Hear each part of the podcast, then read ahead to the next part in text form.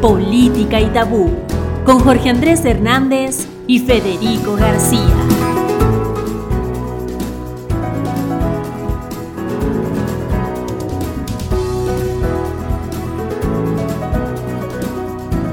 Un cálido saludo a nuestros oyentes. Jorge Andrés Hernández y Federico García les damos la bienvenida a Política y Tabú. Presentamos hoy nuestro episodio número 6. Jorge, un saludo, ¿cómo vamos? Hola Fede, ¿qué tal? ¿Cómo estás vos? Jorge, muy bien. Te cuento que tendremos los dos segmentos usuales que venimos presentando, pero además, y desde este sexto episodio, estrenaremos una nueva sección. Ahora, nuestro primer segmento estará dedicado al análisis de las campañas a la presidencia y como recordarán ustedes, el episodio anterior hicimos un barrido de la campaña de Rodolfo Hernández. En esta ocasión pondremos nuestro lente sobre la campaña de Gustavo Petro. Para nuestro segundo segmento de Bagatelas no traeremos un panorama general con varios temas, más bien nos concentraremos en un asunto neurálgico y de actualidad, Jorge, cuéntanos de qué se trata. Pues Fede, esta semana hemos vivido un, una gran, un gran debate político y social y moral, diría yo, a raíz de la sentencia de la Corte Constitucional que permite el aborto hasta las 24 semanas de gestación. Ha generado esto todo un terremoto político y vamos a examinar un poco las dos, las dos posiciones y, y qué trae políticamente en medio de la campaña a la presidencia. Antes de dar paso al contenido, les contaré de qué se trata esa nueva sección. Con un enfoque pedagógico explicaremos un concepto de la ciencia política en cada episodio, tomando elementos de diferentes autores con el objeto de entregar información que sea útil al momento de formarse una opinión. Para este episodio y para comenzar esa sección, describiremos desde un enfoque académico el concepto de democracia. Dicho esto, procedamos con nuestro primer segmento. Vamos a la acción. Yo no soy yo personalmente. Yo soy un pueblo que me sigue.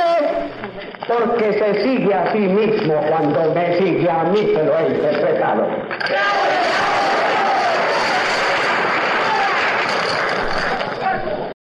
Las campañas políticas están inventadas. Desde los albores de la democracia se ha hecho necesario que los aspirantes a la detención del poder propaguen unas ideas sobre sí mismos, esto es, que se hagan propaganda. Lograr que del primero al último colombiano haya igualdad básica de oportunidades y derechos en nuestra patria. El discurso político se expresa de diferentes maneras, pero siempre hay un libreto histórico, uno que tiene la fuerza de penetrar las mentes de ciudadanos que, incautos o no, sientan una empatía tal que estén dispuestos a dejarse conducir por una figura política. La elección presidencial de Colombia en el 2022 tiene un sello particular, una campaña que está mostrando cifras elevadas de aceptación, un candidato que se ha desmarcado vigorosamente del lote y a hoy no pareciera tener un contendor que logre ponerle freno.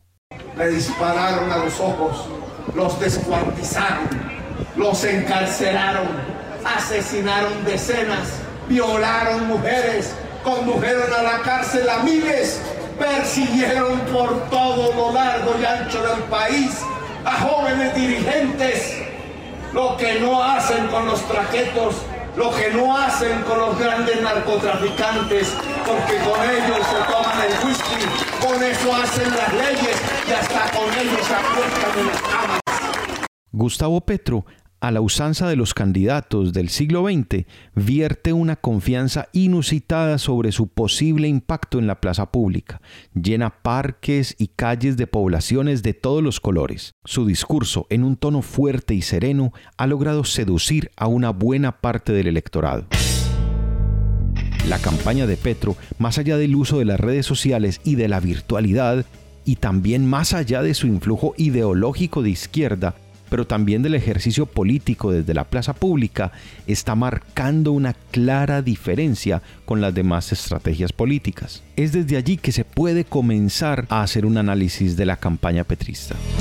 Sí, Fede, pues bueno, aquí hay un asunto central. recordemos que es la tercera campaña a la presidencia de Gustavo Petro y en particular vamos a centrarnos en estas dos. 2018, hace cuatro años, perdió la presidencia, digamos, a manos de, de Iván Duque, el actual presidente de la República. Y digamos que esa campaña fue una campaña en la que muchos medios y el establecimiento en general lo calificó como un político radical. A pesar de que Petro no tiene un pasado comunista como otra gente de izquierda, etcétera, viene de una guerrilla no comunista, el M19 es un reinsertado, digamos, él, desarrolla un, desde, desde el 94, ha sido congresista de la República, eh, tras un proceso de paz pues, del M19 con el gobierno. Pero hace cuatro años mucha gente y en medio de la polarización ideológica que parecía afectar a América Latina, parecía un estigma y parecía una marca y parecía algo insuperable.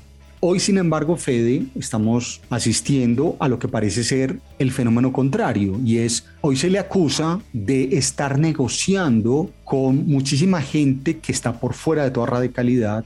Pensemos las negociaciones con grupos conservadores, en este caso pensemos grupos evangélicos, en particular el pastor Alfredo Sade, que tiene alguna, algún poder regional en la costa.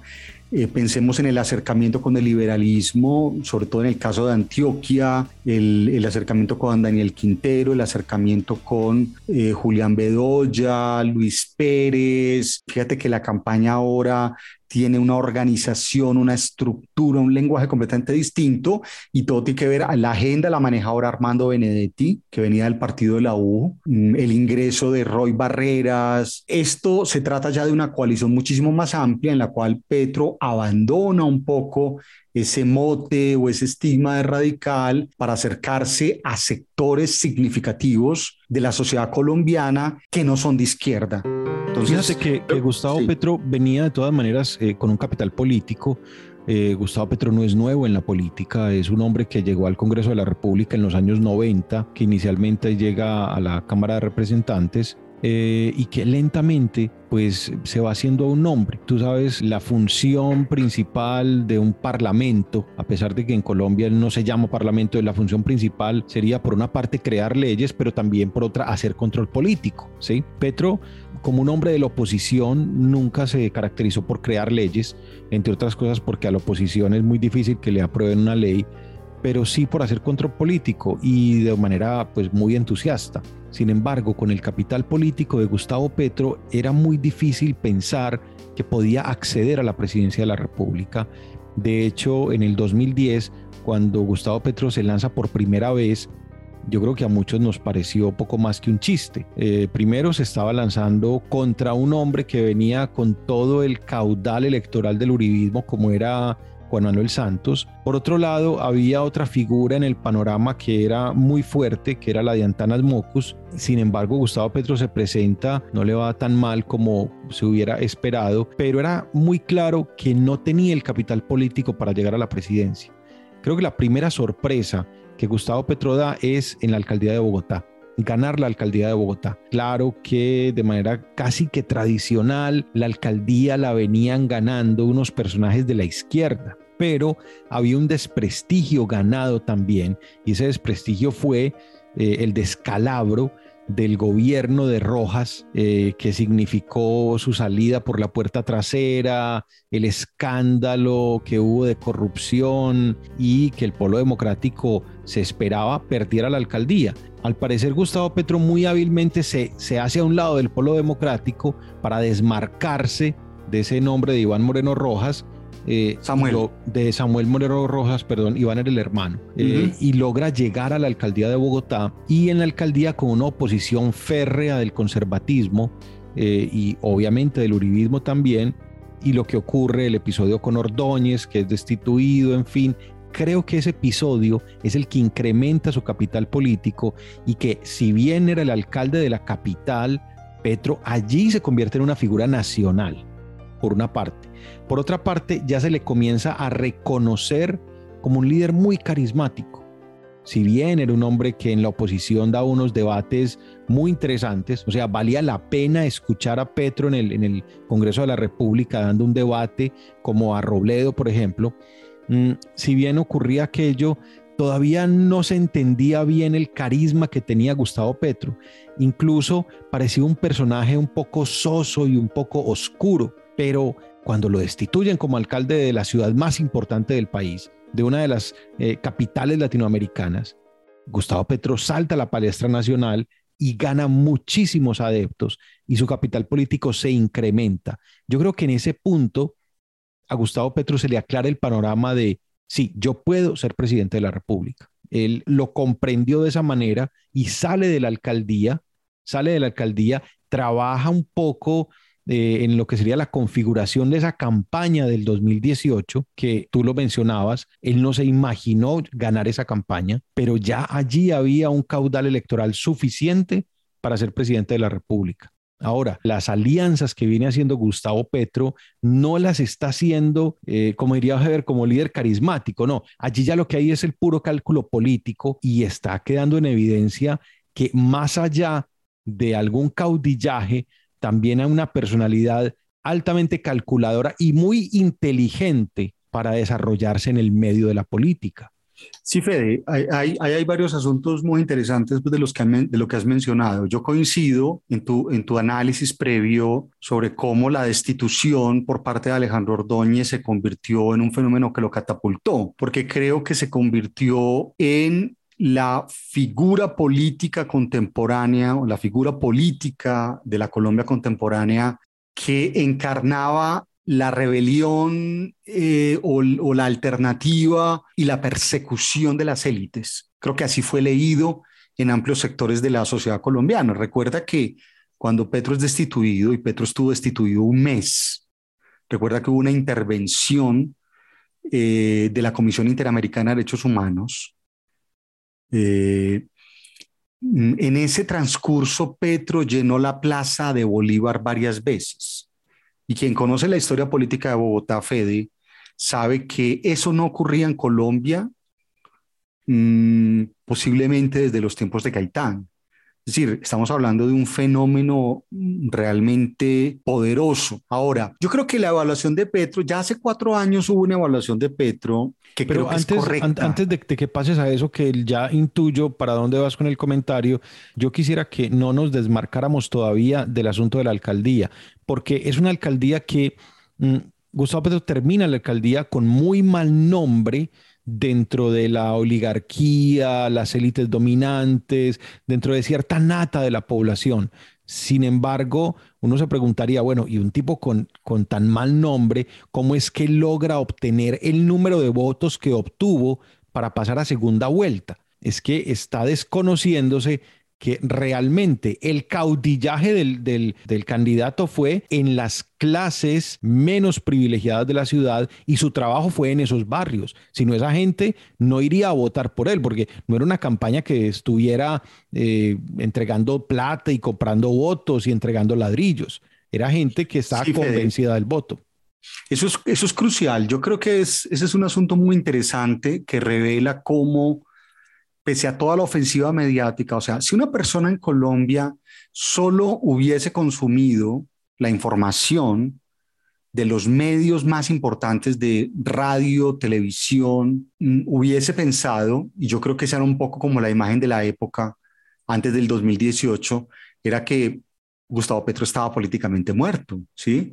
Porque, eran las fotos de los camiones de basura que se podrían, de una ciudad descompuesta, etcétera. Exacto. El tema es que yo creo que aquí, aquí hay un asunto central y es que ahí ya vemos una ruptura significativa en el modo como sectores sociales consumen otros medios de información distintos a los de los grandes eh, poderes mediáticos colombianos. Y eso tiene que ver mucho con unos indicadores, los indicadores sociales de la alcaldía de Bogotá en la administración de Petro fueron, pues pensemos, Fede, lo que fue la rebaja de, desnutrición infantil, eh, la rebaja de mortalidad, de, digamos, de, madres primerizas, servicios de salud que se llevaron a los barrios más bajos, el subsidio al transporte para la gente más pobre, la inversión en educación, eh, en, en, formación del profesorado.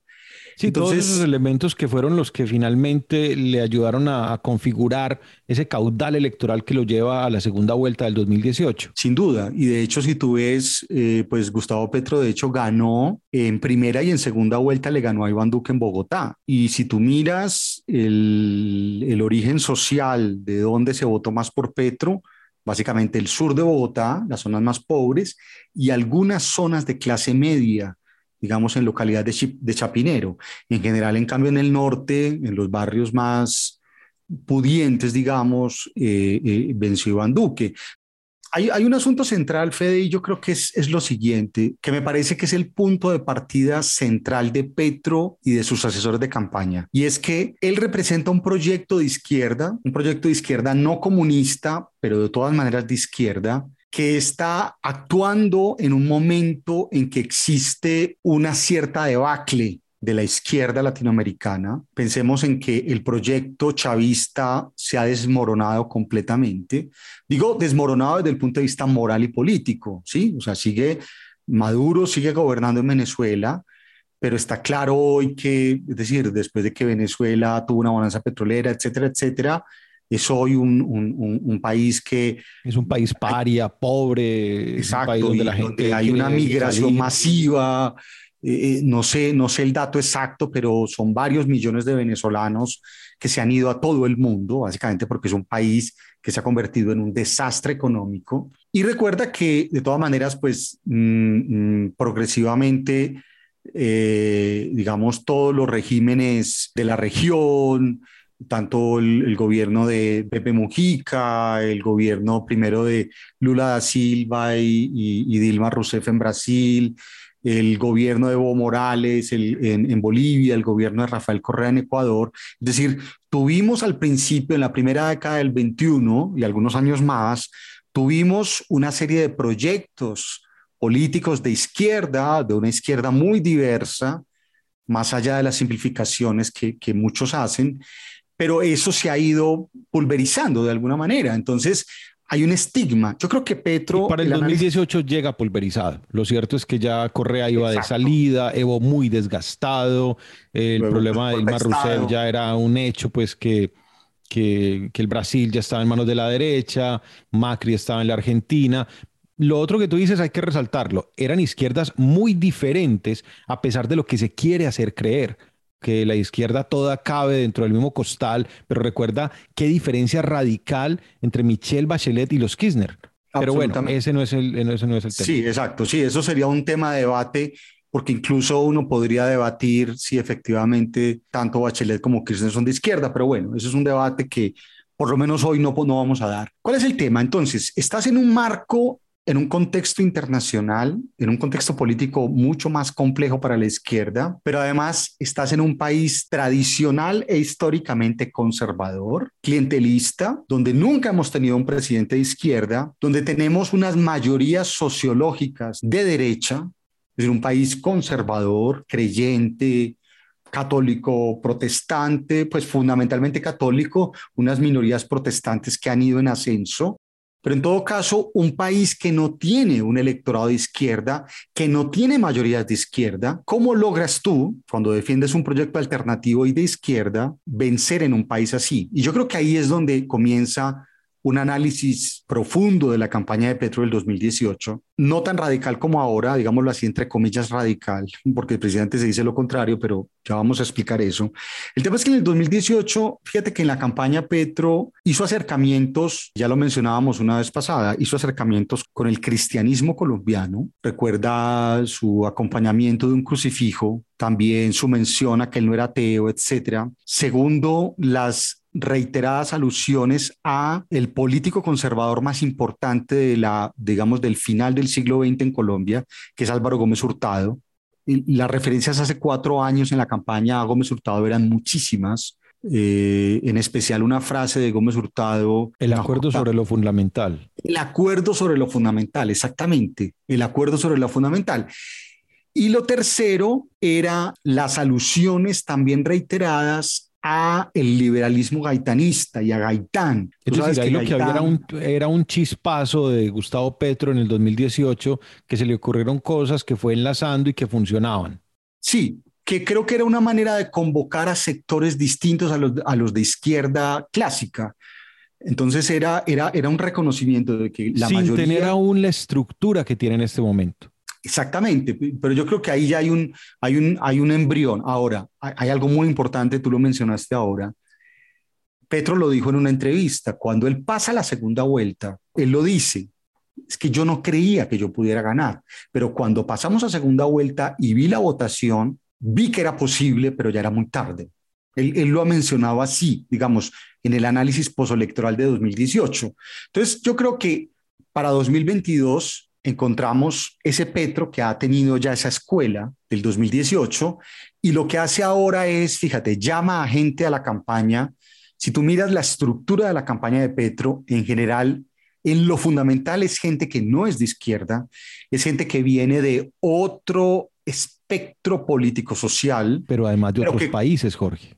Además, claro, pero, pero me refiero a que, a que normalmente Fede, la izquierda había sido en eso más bien endogámica. Digamos, las campañas de izquierda aquí en general se hacían entre gente, entre camaradas, entre gente que era cercana a lo que yo pensaba, etcétera. Aquí, lo, si tú miras la, la, la, gente que está en la campaña, en marketing, en comunicaciones, en estrategia, en agenda, etcétera, es gente que viene de otras campañas. Es decir, es básicamente ponerse con profesionales, profesionales que trabajan para campañas diversas, ¿sí? Profesionales de las campañas políticas. Y creo que se acentúa entonces ese intento de comunicar con gente diversa a mm, lo que podríamos llamar izquierda eh, o movimientos alternativos o movimientos sociales o, opciones diversas a las de la política tradicional. Y yo creo que, que, que, hemos visto un poco toda esa negociación, porque creo que aquí, aquí el cálculo es el siguiente y es, con base en las encuestas, Petro podría llegar, pues creo que casi todo el mundo da por hecho que Petro pasa a la segunda vuelta, pero el tema es que en la segunda vuelta la cosa es de otro color, porque claramente todos contra Petro. Ese es el fenómeno que seguramente veremos creo que, que, ahí es donde entonces hace unas negociaciones con todos estos grupos que hemos mencionado.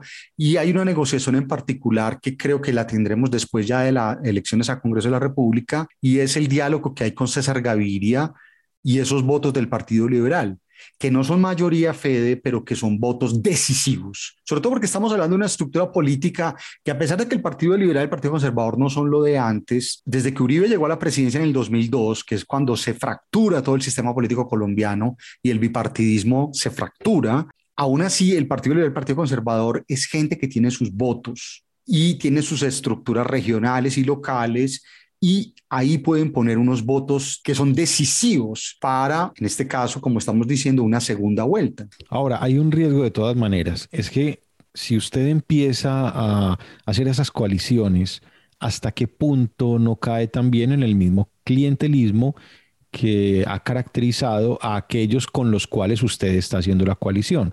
Porque tú me dices, bueno, ahí hay unos votos decisivos, que son los votos de las bases liberales, que no son una mayoría. El Partido Liberal perdió la presidencia de la República y desde, desde Ernesto Samper podría decirse que no la ve, pero en cualquier caso son votos clientelistas. Sería negar tal vez una verdad de apuño, que Petro termine siendo elegido con votos comprados, porque finalmente eso es lo que hay allí. Cuando tú, tú vas a ver los directorios políticos liberales de las regiones, lo que hay es una intensa compra de votos. Recuerda, eso lo llamaban Operación Avispa y la Operación Avispa funcionaba muy bien y, eh, y consistía en que un cacique de una piramidal iba consiguiendo los votos para obtener el resultado necesario para una presidencia de la República. Yo creo que la, la, la gran la última gran elección que tuvimos entre liberales y conservadores en Colombia fue en 1986 ¿sí? entre Álvaro Gómez Hurtado y Virgilio Barco,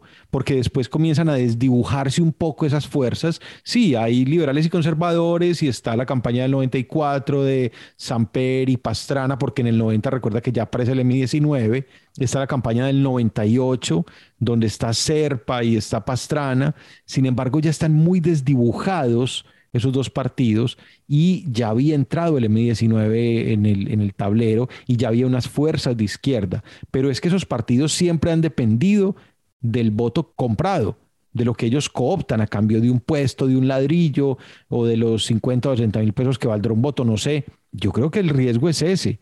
Y si usted empieza a hacerse elegir con votos comprados, pues lo que va a hacer es comprar la presidencia de la República, igual que la compró eh, Julio César Turbay o Virgilio Barco o Belisario Betancourt, va a terminar haciendo lo mismo. Sí, Fede, eso es, eso es una cuestión eh, que implica un, riesgo político tremendo. Ahora, el tema es que... Es, que no, no solamente implica un riesgo político, es que desdibuja el objeto que persigue Gustavo Petro para llegar a la presidencia de la República. ¿Usted cómo va a acabar con 200 años de gobiernos corruptos? En Colombia solamente ha habido un presidente de izquierda y fue en 1853, fue el general José María Melo y duró siete meses. Es el único gobierno de izquierda que ha habido en Colombia.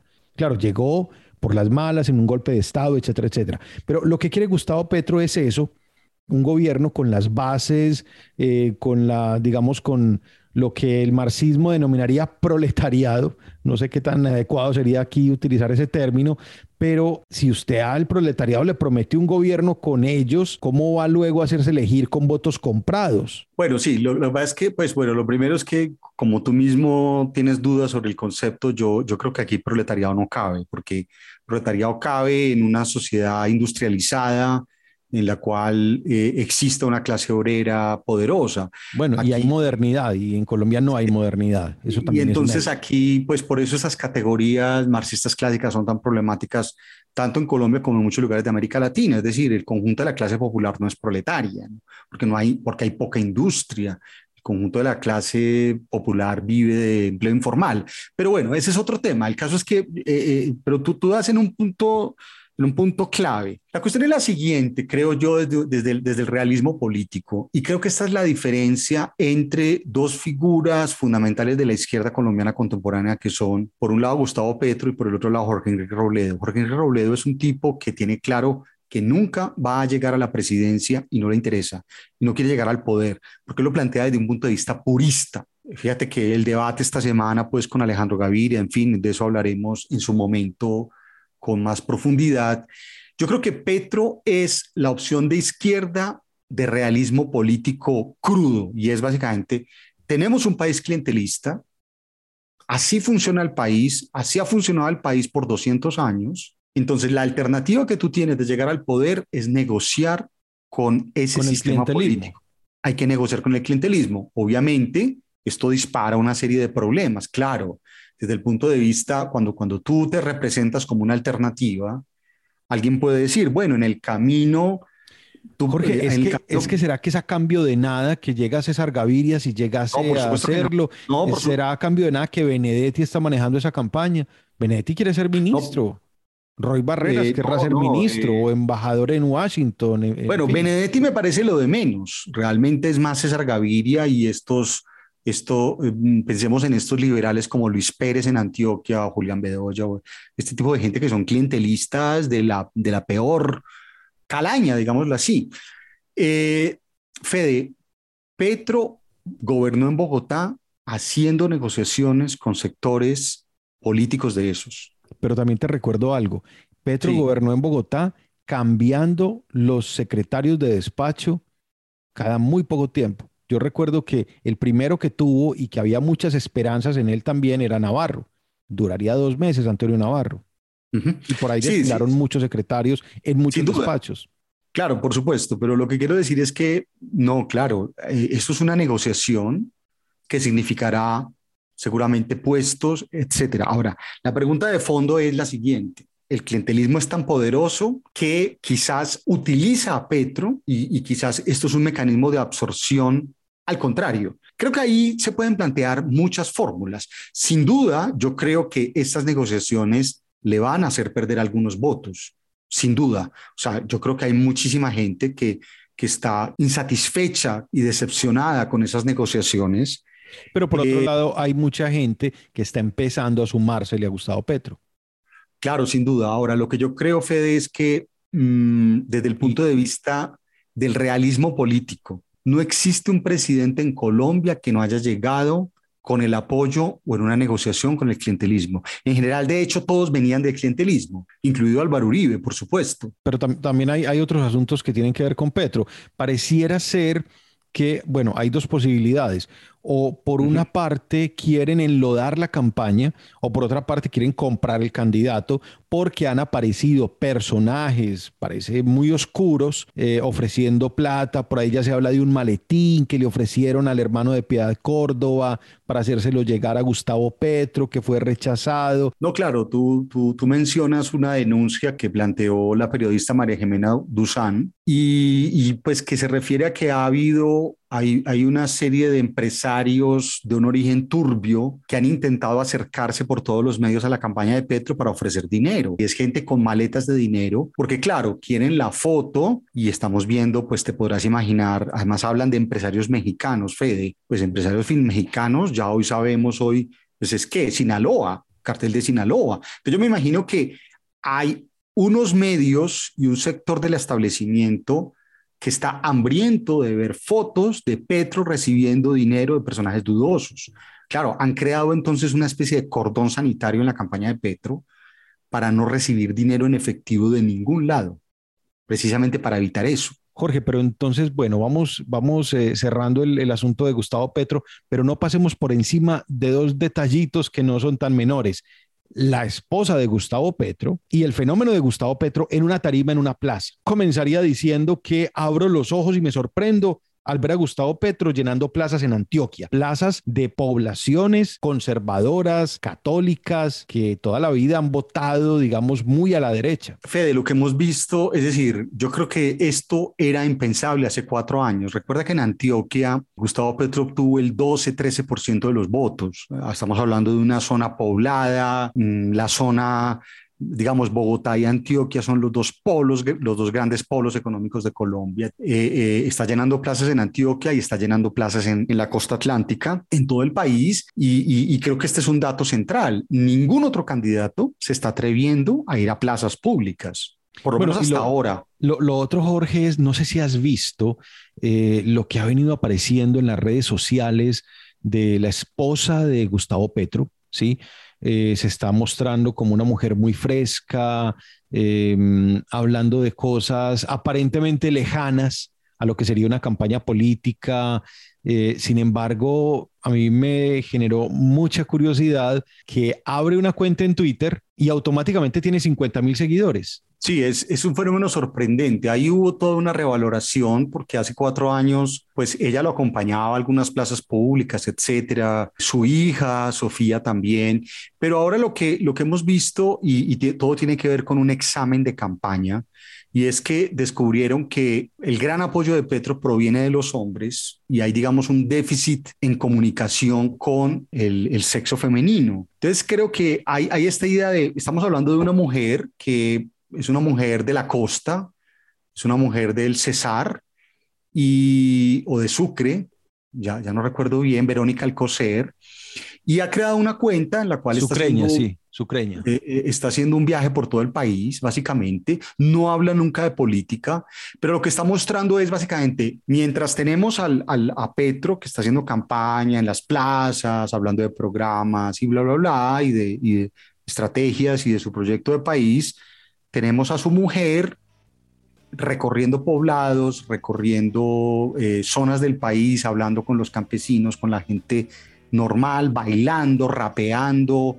es decir, mostrando esta imagen de mujer, que además, pues como, como está claro que puede ser la primera dama, esta idea de, de una mujer eh, liga, de, de, una mujer que logra conectar con el pueblo en un lenguaje no político, porque si has visto todo el mensaje es no político, pero por supuesto tiene un efecto político. Definitivamente. Jorge, te invito a que pongamos una cortinita para que pasemos a las bagatelas. Dale, perfecto.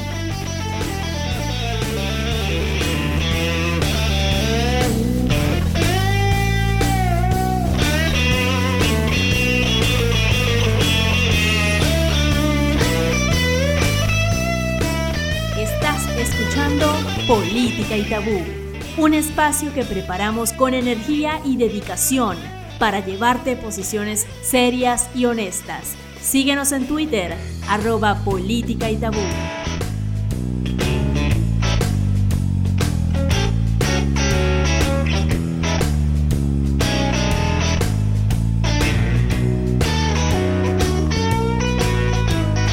Continuamos entonces en Política y Tabú Vamos a dar paso a nuestro segmento sobre las bagatelas políticas, estos asuntos de coyuntura de los que se está hablando por estos días en el país.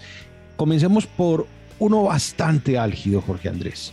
La Corte Constitucional decide esta semana que el aborto en Colombia es legal hasta las 24 semanas, con unas condiciones ya preestablecidas y que eran de dominio público. Esto ha causado una conmoción y ha sido un verdadero terremoto social. Se está hablando de hacer un plebiscito, de llamar a la gente a las urnas. El expresidente Álvaro Uribe Vélez eh, ya tiene un abogado trabajando en una propuesta muy concreta para que la gente vote y decida si está de acuerdo o no con que exista o con que haya aborto, para de alguna manera hacer un llamado democrático y que las mayorías determinen cuál es el rumbo que se va a tomar. Hace un par de años en la Argentina estaban en una discusión similar y finalmente que se aprobó el, aborto en la Argentina y lentamente uno ve como en Latinoamérica, en México por ejemplo, varios estados mexicanos también han ido eh, liberando eh, a la mujer de la, de la responsabilidad penal al abortar. Y bueno, todo va como hacia el, por el mismo camino. No sé si tenga que ver con que sean gobiernos progresistas o no, pero finalmente lo que nos atañe en Colombia es que este asunto es nodal al pensar en las elecciones. Sí, Fede, este es, un, este es un debate contemporáneo fundamental y es un debate global, por lo menos en las democracias occidentales. Este debate comienza, y pues no simplemente para mencionarlo, en el año 73, la Corte Suprema de los Estados Unidos, en un fallo clásico y famoso que se llama Roe versus Wade, permitió el aborto en los Estados Unidos y desde eso ha habido un debate inmenso bajo el gobierno de Trump muchos estados han ido revirtiendo y bueno, y hay un debate profundo y hay un debate global. En Colombia ya teníamos una despenalización parcial del aborto, es decir, en ciertos casos, cuando una mujer era eh, objeto, era víctima de violación, eh, o el feto podría presentar graves malformaciones, o había un peligro eh, digamos, había un, o sea, si esta mujer pariese a ese bebé, había un peligro para salud o para su vida, eso permitía la posibilidad de despenalización del aborto, es decir, que no fuese un delito. Sin embargo, en la práctica, mm, en las EPS, en los lugares en los que, digamos, en, las entidades prestadoras de salud, eh, básicamente muchos médicos han, han planteado objeción de conciencia y en la práctica es casi que imposible el aborto en una EPS común y corriente. Hay algunas organizaciones pro familia, etcétera, pero lo común es que en Colombia las mujeres que abortan lo hagan en lugares clandestinos y de acuerdo a su bolsillo. Es decir, la mujer muy pobre no tiene dónde hacerlo bien y lo hace. Sí, se supedita a unas condiciones que ponen en riesgo su vida. Exactamente, en condiciones de salubridad higiénicas lamentables, en, en hospitales clandestinos los otros también son clandestinos, pero eh, se sabe que hay médicos más reconocidos con clínicas privadas que cobran por realizar abortos en mejores condiciones para quien lo pueda pagar mejor. El caso es que un grupo de mujeres demandó la norma del Código Penal que penaliza el aborto, o sea, que lo tipifica como un delito y que establece una sanción penal de, de hasta 18 años de cárcel y la Corte esta semana planteó lo que, lo que denominan los constitucionalistas una exequibilidad condicionada, es decir, eh, está planteada, digamos, se le una mujer puede abortar hasta, los 24, hasta las 24 semanas de gestación y después de allí sigue rigiendo lo que, digamos, después de allí existe aún la posibilidad de que, por ejemplo, en los casos que había mencionado, de, de esos tres casos, pero en todo caso, esto ha producido, como tú lo dices muy bien, un terremoto social y yo diría político, porque aquí están enfrentadas dos concepciones del mundo radicalmente distintas. De un lado, las demandantes, que son asociaciones de mujeres feministas, han planteado que la mujer debe tener una plena autonomía sobre su cuerpo, es decir, la mujer debe poder decidir si, si, decide la maternidad o no de una manera libre entonces, digamos que allí está planteado mm, el derecho fundamental para ellas es la libre autonomía de las mujeres. Del otro lado, lo que tenemos es lo que se ha llamado grupos pro vida, a menudo muy ligados tanto a la fe católica o a la fe protestante, que plantean que desde el momento mismo de la concepción, unas horas después de un acto sexual, y si efectivamente hay una concepción, para ello ya allí hay vida. Y desde esta perspectiva, lo que se plantea es que la vida debe protegerse desde el mismo momento de su origen, y por eso se le llama provida. Bueno, bueno pero creo... hay un asunto interesante allí en lo que tiene que ver con, con la reacción en contra del aborto y ese símil que se suele hacer entre es que el que es abortista es comunista, por ejemplo, ¿sí? Cuando tú miras eh, en, el orden internacional cuáles son los países que primero permiten el aborto, te vas a encontrar con eh, Letonia, Lituania, Kazajistán, Armenia, Azerbaiyán, Ucrania, por allá en la década de los 50 y curiosamente todos son estados de la cortina de hierro que viven bajo el influjo soviético los que permiten el aborto. El primer país que permitió el aborto, ¿tú sabes cuál fue, Jorge? Fue Corea del Norte fue Corea del Norte en el año 50, antes incluso de, la guerra. Buena parte del público supone que el aborto es sinónimo más allá de progresismo, eh, de cierto satanismo y, y, de comunismo además. Allí es cuando yo veo que hay una asociación muy fuerte entre lo que está pasando con esta legalización del aborto en Colombia y las campañas políticas. Voy hacia el daño que le puede hacer esto a la misma campaña de Gustavo Petro, que es un asunto que ya habíamos conversado en algún momento. Sí, ese es un punto crucial. A ver, el, tema es que como estamos en un momento en el, que, en el que existe esa asociación que tú señalas, pero fíjate que creo que Petro haya sido muy hábil, muy astuto, porque tú sabes que ha, habido una alianza con un pastor cristiano de la costa atlántica, Alfredo Sade, y Petro había manifestado meses antes, meses antes de esta decisión, había señalado su, su idea del aborto cero que una sociedad ideal en la, en la, que hay cero aborto. Esto ha generado una, digamos, una gran polémica en torno a sectores feministas, algunos sectores de izquierda, porque parece, claro, una concesión a, a, este pastor protestante. Sin embargo, esta semana, pues Petro clarificó un poco más su posición sobre el aborto, pero Fíjate que ha sido una cosa interesante y es que como ha logrado eludir la responsabilidad política, por decirlo así, ha evitado que se le asocie con ese fallo de la Corte. A mí me da la impresión de que el fallo de la Corte ha sido celebrado por organizaciones feministas, muchas, que no necesariamente están ligadas a la izquierda. De hecho, yo me atrevería a decir, Fede, desde mi lectura no estadística, no, que no obedece pues a métodos cuantitativos rigurosos, sino lo que esta semana observé en Internet, en Twitter particularmente, me vi las celebraciones de las feministas, vi, seguí los mensajes, bla, bla, bla, y mi impresión personal es que el grueso del feminismo que considera ese triunfo como suyo, aunque ellas dicen que es un triunfo de las mujeres, sobre eso yo sí tengo algunas reservas, pero ahora las menciono.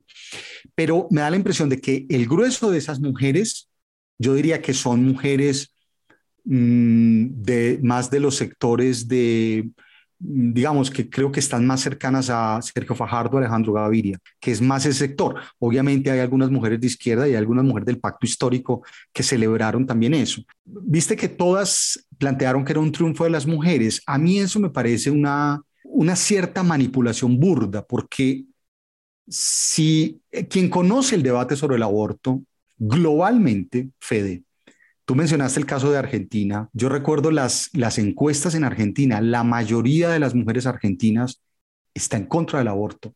Hay, hay, un dato curioso en términos históricos, además. Este asunto del aborto empieza a tratarse con mucha seriedad en la, Rusa, en la Rusia soviética pero fíjate que es una iniciativa de las mujeres trabajadoras, pero no es una solicitud del feminismo ruso de aquel entonces. Eso ni siquiera aparecía dentro de las demandas del feminismo del feminismo ruso en los años 20. Me dirán pues los feministas, bueno, es que ¿cuál feminismo en los años 20? Bueno, lo había, igual lo había, ¿cierto?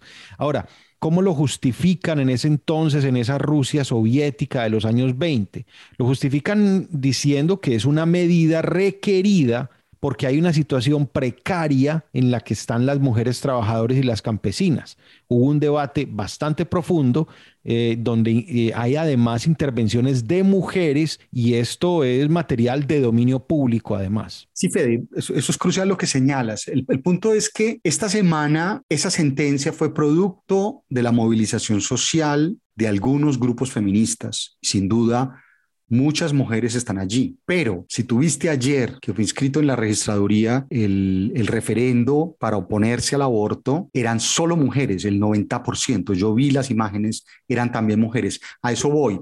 A que entonces decir que esto es un triunfo de las mujeres me parece una manipulación política burda. ¿Y no será que, que simplemente... Estamos hablando de un sector. ¿Cómo no, dices? ¿No será que utilizaron mujeres para dar una imagen publicitaria? No, yo creo que no. Yo, el, tema, el tema del aborto es el tema del aborto es realmente una, un eje de lucha del feminismo contemporáneo. Eso es real. Pero lo que quiero decir es que quienes más se oponen al aborto son también mujeres. Entonces, eh, creo que hay, hay, un lío con esta caracterización que hoy es común, esto de que se caracteriza un colectivo como si fuese un colectivo homogéneo y sin fisuras.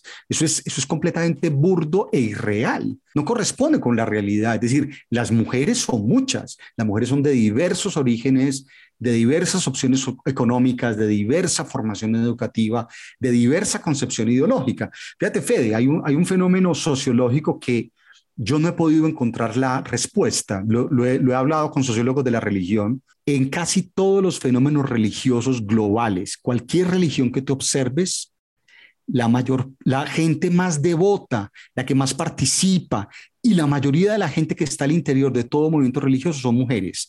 El dato es sociológicamente como el 65-70% de los militantes más activos de todo movimiento religioso son mujeres.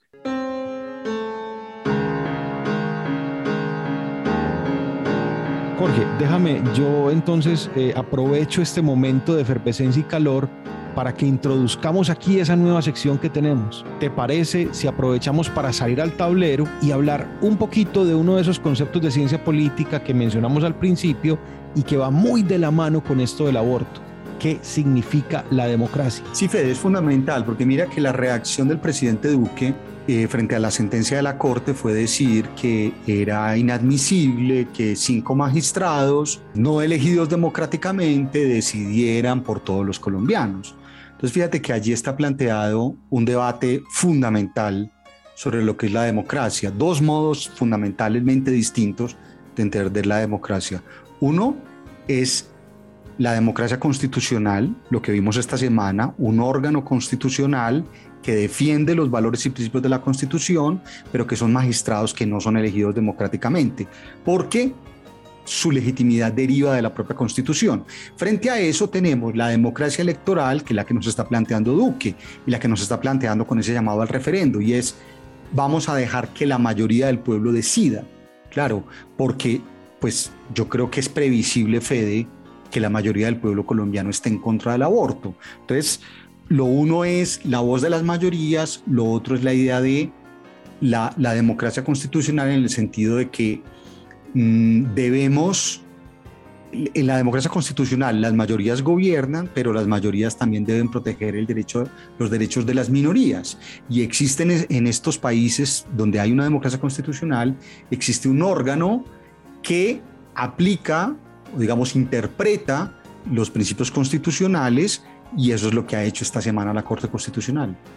Dos noticas eh, como para poner ahí de, de, pie de página. Una sería pensando en Weber, pues el concepto de democracia de masas, que eh, creo que nace con él, y donde se definiría de manera muy clara eso que ocurre cuando las mayorías pasan por encima de las minorías. Y el segundo, eh, citar un poquito a Rousseau y esa pregunta de con qué derecho siento que quieren un amo, van a votar por 10 que no lo desean, dice Rousseau en el contrato social, que es poco más o menos lo que se plantea con una afirmación como la de Duque. Pero no solamente ocurriría con el aborto, también con la despenalización de, la droga. Recuerda eh, la sentencia famosísima del año 94 del magistrado Carlos Gaviria, que pues eso levantó una pequeña revolución en todos los círculos cuando se despenaliza el consumo mínimo de, de algunos productos. ¿sí?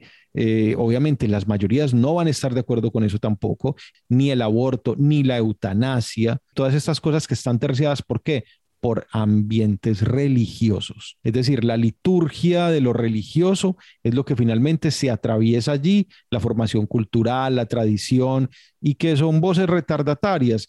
Pues sí, lo son, pero Colombia es un país que no ha llegado a la modernidad tampoco. Entonces es normal que aquello ocurra. Sí, Fede, yo diría lo último sobre eso. Yo creo que es, es, un enfrentamiento entre dos concepciones del mundo. La una sostiene que los derechos están consagrados en la Constitución. Entonces, en la Constitución, por ejemplo, pues si existe el derecho a la autonomía, a la libertad, a la igualdad, a la privacidad, pues yo puedo hacer con mi cuerpo lo que quiera. Ahora, la otra concepción está planteada también en términos de que los derechos fundamentales no solo están consagrados en la Constitución. En general, la gente que tiene una fe religiosa considera que existe un derecho natural anterior a los derechos constitucionales. Entonces, claro, como para ellos la vida es sagrada y la vida es un don divino, por eso ellos, para ellos, es una vulneración flagrante del derecho a la vida el que una mujer aborte. Lo, que ocurre ahí es que el, el argumento que ellos mismos pueden tener allí es que están jugando con las reglas del juego que pusieron los otros.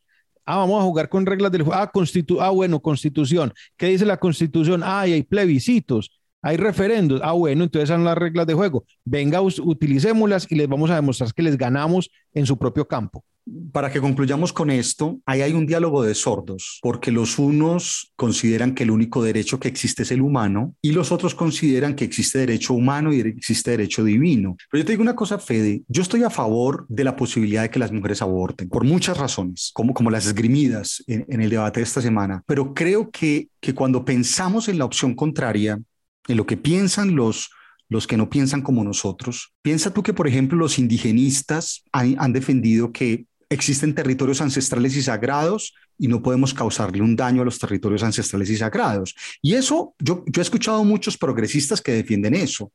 Yo creo que hay que, hay que, hay que también intentar penetrar un poco más en esa concepción religiosa, en la idea de que el cuerpo humano es una creación divina. Para ellos el cuerpo es sagrado. Yo, yo lo resumiría más en ponerse en los zapatos del otro, Jorge. Ah, bueno, sí, hay un, hay un asunto clave y es que uno de, las, de los fenómenos más perturbadores de este debate es que solo le asignemos motivaciones mezquinos, mezquinas a quien no piensa como yo. Entonces tú has visto que las mujeres que vencieron esta semana en la corte consideran que las religiosas son mezquinas y viceversa. Me parece que eso es, así no se, o sea, y creo que ese es uno de los problemas de este debate y la imposibilidad de un diálogo sensato. Bueno, Jorge, esperemos que este programa ya haya resultado ameno y, por qué no decirlo, didáctico a los oyentes. Eh, logramos hacer un panorama de eso que estamos viendo en la campaña de Gustavo Petro, eh, asimismo sobrevolamos el álgido tema del aborto, pero además logramos situar, eso sí, muy someramente el concepto de democracia desde la ciencia política, pero lo que es más importante, observándolo de manera contextualizada con el asunto del aborto. Sí, Fede, eh, muy bien. Yo creo que, ya nos despedimos y tal vez tú sabes que venimos analizando las, las estrategias de las campañas presidenciales. Comenzamos con Rodolfo Hernández, hoy analizamos a Gustavo Petro y yo creo que ya es el momento de sumergirnos en la estrategia de la campaña de Alejandro Gaviria tengo la sospecha va a ganar esa, esa consulta partidista. Hay unas alianzas eh, significativas para el desarrollo de esa campaña y creo que ya es el momento de, de entonces eh, ocuparnos de ello. Perfecto, Jorge, así lo haremos. Eh, mucha suerte y nos escuchamos en el próximo episodio, Jorge. Hasta luego, un abrazo. Y para ustedes nos queda un agradecimiento. Esperamos tenerlos de nuevo en el próximo episodio, no sin antes invitarlos a que escuchen una producción personal eh, que hace parte del podcast de Un Vagabundo Toca con Sordina y se trata de una serie que escribo y presento con el nombre de Guerra Civil en Colombia, donde se describen los conflictos eh, bélicos, pero todo el, acaecer político que hay alrededor de, de esos conflictos bélicos que ha vivido el territorio, la República desde su conformación. No siendo más entonces, nos despedimos, muchísimas gracias de nuevo y nos escuchamos en el próximo episodio. Muchas felicidades.